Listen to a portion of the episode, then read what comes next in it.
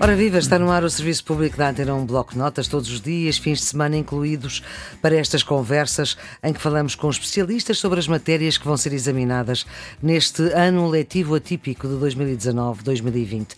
E hoje estamos com o cientista Rui Agostinho. Ele é doutorado em Astronomia e Astrofísica pela Universidade da Carolina do Norte, nos Estados Unidos, é professor no Departamento de Física da Faculdade de Ciências da Universidade de Lisboa, é o antigo diretor do Observatório Astronómico de Lisboa, é fundador e investigador do Centro de Astronomia e Astrofísica da Universidade de Lisboa. Rui Agostinho foi o responsável pela criação e manutenção da hora legal no Observatório Astronómico de Lisboa e é pelo seu extraordinário trabalho como divulgador e professor, eh, sempre com uma particular atenção àquilo que se passa nas escolas e às escolas, que foi distinguido em 2019, o ano passado, com o Grande Prémio de Ciência Viva. E hoje, professor, muito obrigada por ter aceitado este desafio da Antena 1 de ajudar um bocadinho aqui para preparar para os exames uh, deste ano complicado. Vamos falar de mecânica, que é uma área da física que estuda os movimentos dos corpos. As bases desta área da ciência vêm de Arquimedes, de Galileu, de Kepler e de Newton. Uhum. Arquimedes, ano 200 e tal antes de Cristo, na realidade a contribuição para a física não é assim tão relevante. Tem dois princípios fundamentais que ele, que ele estuda. Sim. Um deles é a flutuabilidade dos corpos no fluido, na água. Uhum. É ele que descobre que a força feita, a força que um fluido faz sobre um objeto lá dentro, a força de impulsão que o uhum. empurra para cima, né? Essa força de impulsão é simples, é se eu souber o volume do corpo, que está mergulhado na água, pego nesse volume, calculo quantos quilos de água é que correspondem a esse volume uhum. e o peso dessa água é exatamente igual à força de impulsão que a água faz sobre aquele corpo. Portanto, ele fez isto. Sim. Depois também fez o equilíbrio das alavancas. Dei-me um pau de vassoura, ponho ali um dedo no meio, pendura uma massa de um lado, uma massa do outro. Estamos a falar das balanças, basicamente, Sim. não é? Sim. Como é que esta coisa se equilibra? E estando um em equilíbrio. levanta o mundo, não é? Exatamente, um a frase é dele. A frase é dele, exatamente. exatamente. Portanto, o princípio do pé de cabra. É, ele, é, exatamente. ele não tem essa física, faz isto tudo via geometria. Ele faz isto tudo via a geometria uhum. dos tamanhos dos objetos e dos braços em que as coisas estão penduradas. Uhum. É isto que ele faz, não é uma física. A grande física dos gregos está em Aristóteles. E é isso que Galileu a seguir vai discutir, é a física aristotélica. Os princípios da física aristotélica, que eram princípios razoáveis, não eram matematizados. Galileu é a primeira pessoa a matematizar as leis da natureza é ele. Portanto, Aristóteles não era. Aristóteles tinha de conceitos diferentes. Uhum. Dizia, ok, sei lá, se eu deixar cair dois objetos aqui desta janela lindíssima, obviamente o objeto com mais massa cairá mais rápido e chegará lá abaixo porque tem mais massa. E Galileu diz: não, meu amigo, isso não é assim. Isso não é assim. Uhum. Se você deixar cair dois objetos, eles chegarão no mesmo instante, né? deixa-os cair no mesmo instante, eles chegarão ao chão exatamente no mesmo instante. Não é por ter mais massa. E isso é uma surpresa. Estou a ver pela sua cara, está aqui quase a desmaiar, a cair para o lado. Então, mas isso é evidente, Rui. Porque é que não é? Não, é evidente, para mim é evidente o Aristóteles, não o Galileu. Exatamente, exatamente. E então, explique lá porque, como é que o Galileu chega a essa. O Galileu também não tem uma física tão bem estruturada Mas quanto é ele, mais tarde é Isaac Newton dois, faz. Que, que dois eh, objetos, uh, independentemente da massa claro. deles, se um pesa um grama e outro pesa um quilo, chegam okay. ao mesmo tempo ao chão. Exatamente. Essa pergunta teve pode uma demonstração. Pode, pode. Deixa-me andar aqui à volta. Vamos daqui até lá abaixo, passando por Cascais para ser uma volta maior. Sim, estamos e em é assim. Lisboa. É, exatamente. E é assim. Uma das experiências feitas pelos astronautas das nave Apollo que tiveram na Lua hum. e com fins pedagógicos, e foi-lhes pedido e a NASA realizou, foi levar para a Lua um martelo e uma pena de pato. E o astronauta na Lua, está no, procurem na internet, sim, sim, está lá sim, o filme. Ele deixa cair o martelo e a pena de pato e os dois caem exatamente com as mesmas velocidades e tocam no solo da Lua exatamente no mesmo instante. A Lua também então, puxa. como é que isso se explica? Como é que se explica a Pronto. pena e o martelo? Ok. Sim, não vou responder ainda, sou, sou mauzinho. Essa experiência foi repetida recentemente num silo enorme para testar componentes da parte aeroespacial. Quem quer lançar coisas para o espaço tem que passar uma série de, de, certificações. E uma delas é ter as condições do ambiente espacial. Por causa disso, nos Estados Unidos há um laboratório muito grande, que é uma torre alta, uhum. muito alta, no qual se faz vácuo mesmo vago, põe-se lá os satélites, sujeita-se a temperaturas eh, baixas e altas e coisas do género.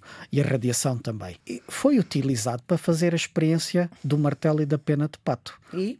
Deixa-se de lá de cima, e agora não é a altura de uma pessoa, é a altura daquele edifício todo, para não sei, 20 ou 30 metros, e os dois caem e batem no chão exatamente ao mesmo tempo. Ok, o que é que esta torre e o que é que a Lua fizeram? Retiraram a atmosfera e retiraram por causa disso uhum. a força de atrito produzida pelo ar. Portanto, o movimento destes corpos está apenas controlado pela força gravítica e mais nada. Não existe uma força extra que é o embate no ar. Todos nós sentimos no automóvel a força de ir contra o ar. Sim, sim. Quanto maior for a velocidade do automóvel, hum. maior essa força aerodinâmica que atrasa o carro. Retira-lhe o ar, essa força não existe. E então o movimento é exclusivamente controlado pela força gravítica. Ah, sendo assim, então a conclusão é sim, chegam os dois objetos aqui ao, ao chão ao mesmo tempo, porque o que interessa no movimento não é a massa que ele tem, mas é a aceleração que ele tem. A aceleração é que é fundamental. E como os dois objetos, neste caso aqui à superfície da Terra, estão os dois sujeitos à aceleração produzida pela Terra, que é exatamente a mesma nos dois objetos, os 9,8 metros por segundo ao quadrado, os dois partem do repouso ah. e aceleram, aumentam a velocidade da mesma maneira, exatamente nas mesmas frações de segundo e chegam ao chão exatamente no mesmo instante. Portanto, o Galileu uh, percebeu isso. O Galileu percebeu isso, isso e fez aquela famosa experiência que parece que não a realizou em público, mas diz que ele foi à Torre de Pisa deixar cair duas bolas, uma maior e uma mais pequena, mas um dos historiadores dele Alguém que fazia física uns anos mais tarde, 60 e tal anos mais tarde, não descreve essa experiência como hum. tendo sido feita em público, mas para uma equipa de colegas com quem estava a debater as leis da física. Pronto, mas se eu atirar uma cereja aqui desta janela Exatamente. e um melão, o Exatamente. melão chega lá abaixo mais depressa. E a sua conclusão então qual é? É porque eu aqui tenho, tenho o ar que, que, faz atrito. E, e então, conclua, vá, continue. continue. então, Sobre então... qual deles é que há mais atrito? Sobre o melão. Porque? Porque é mais pesado. Não, tem, tem mais... uma área maior. Da força ah, mas se atrito... fosse mais pequenino? Ah, sim, se pusesse a mesma massa do melão. Uma, uma cereja com, tamanho... com 3 quilos. Exatamente. Pequenina. Cairia exatamente ao mesmo tempo que a cereja normal porque a força de atrito feita pelo ar, uma força aerodinâmica, só depende da área de embate e da forma do objeto. Já seria diferente a cereja, vamos assumir que é esférica. Sim. Se fizesse a mesma massa como sendo um cone pontiagudo, o cone chegaria primeiro, porque a força de atrito no bico do cone é muito menor do Não. que na parte arredondada. Uhum. Quando falámos dos aviões ainda há bocado, ou os carros da Fórmula 1, uh, o estudo do atrito aerodinâmico é uma coisa fundamentalíssima. E é, aqui, claro. esse exemplo que deu do melão e da cereja é exatamente uma aplicação, uma consequência da força de atrito aerodinâmica sobre o objeto. Portanto, mesmo em condições normais, que são aquelas que nós uhum. vivemos, não é em vácuo, uhum. etc. Exato. O facto de ser mais pesado não quer dizer que chegue mais depressa. Exatamente, não quer, não quer. Há dois objetos que se podem vender para as escolas e nós temos na Faculdade de Ciências, que é peguem duas bolas com o mesmo tamanho, a mesma forma, Portanto, são duas Sim. esferas e uma é metálica e a outra é feita de plástico. Sim. Quando larga aquelas bolas, elas chegam ao chão exatamente ao mesmo tempo. Porque a parte aerodinâmica depende da forma do objeto, não é da massa. Portanto, a discussão da física Sim. tem de facto uma revolução com Galileu, porque uhum. Galileu começa a estruturar matematicamente as uhum. leis da natureza. Ele tem uma frase que é lindíssima e diz algo assim: The laws of nature are written by the hand of God in the language of mathematics. As leis da natureza foram escritas pela mão de Deus na linguagem da matemática. Portanto, é a primeira pessoa que estabelece que a ferramenta para descrever este comportamento todo é uhum. é a matemática.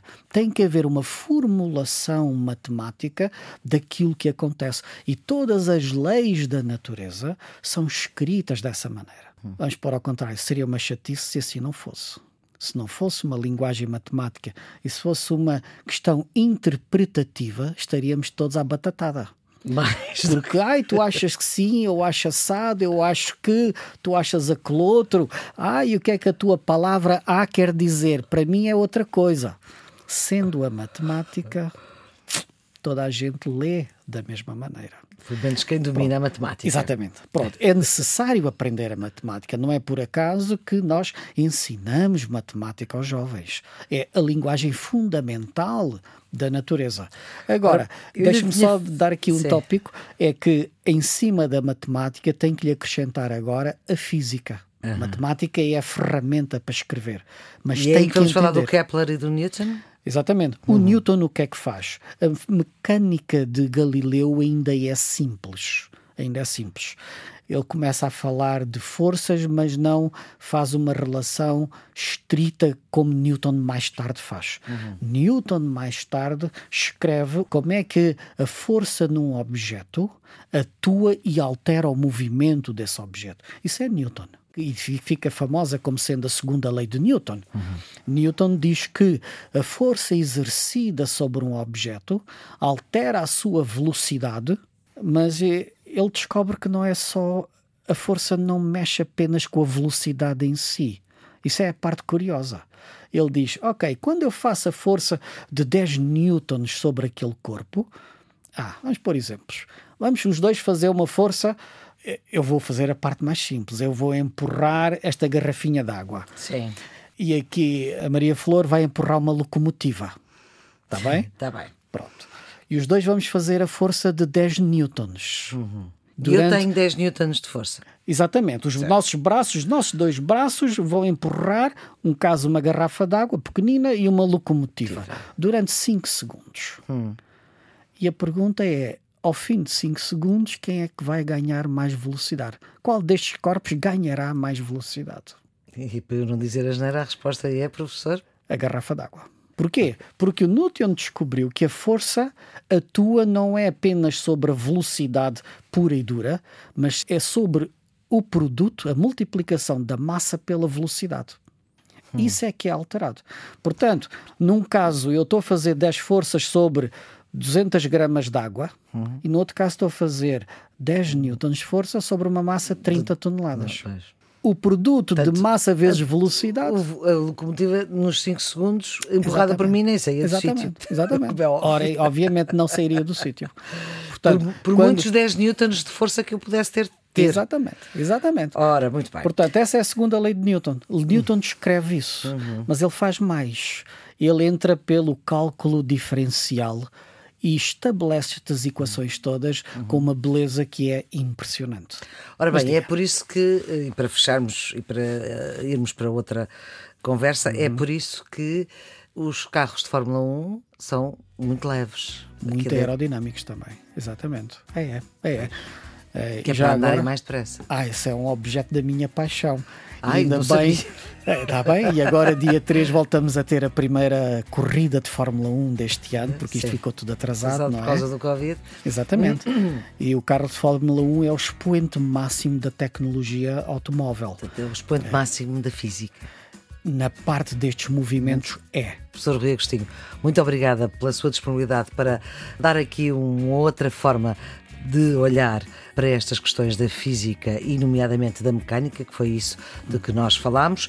Estes episódios estão sempre disponíveis em todas as plataformas de podcast e, se calhar, também para esta criação destas plataformas, também a física foi fundamental. Estamos no RTP Play, no iTunes, no Spotify. Este Serviço Público Bloco Notas tem a produção editorial de Ana Fernandes, os cuidados técnicos de João Carrasco e nós amanhã, a esta hora, voltamos a falar de outra das disciplinas que tem exame este ano. Até lá.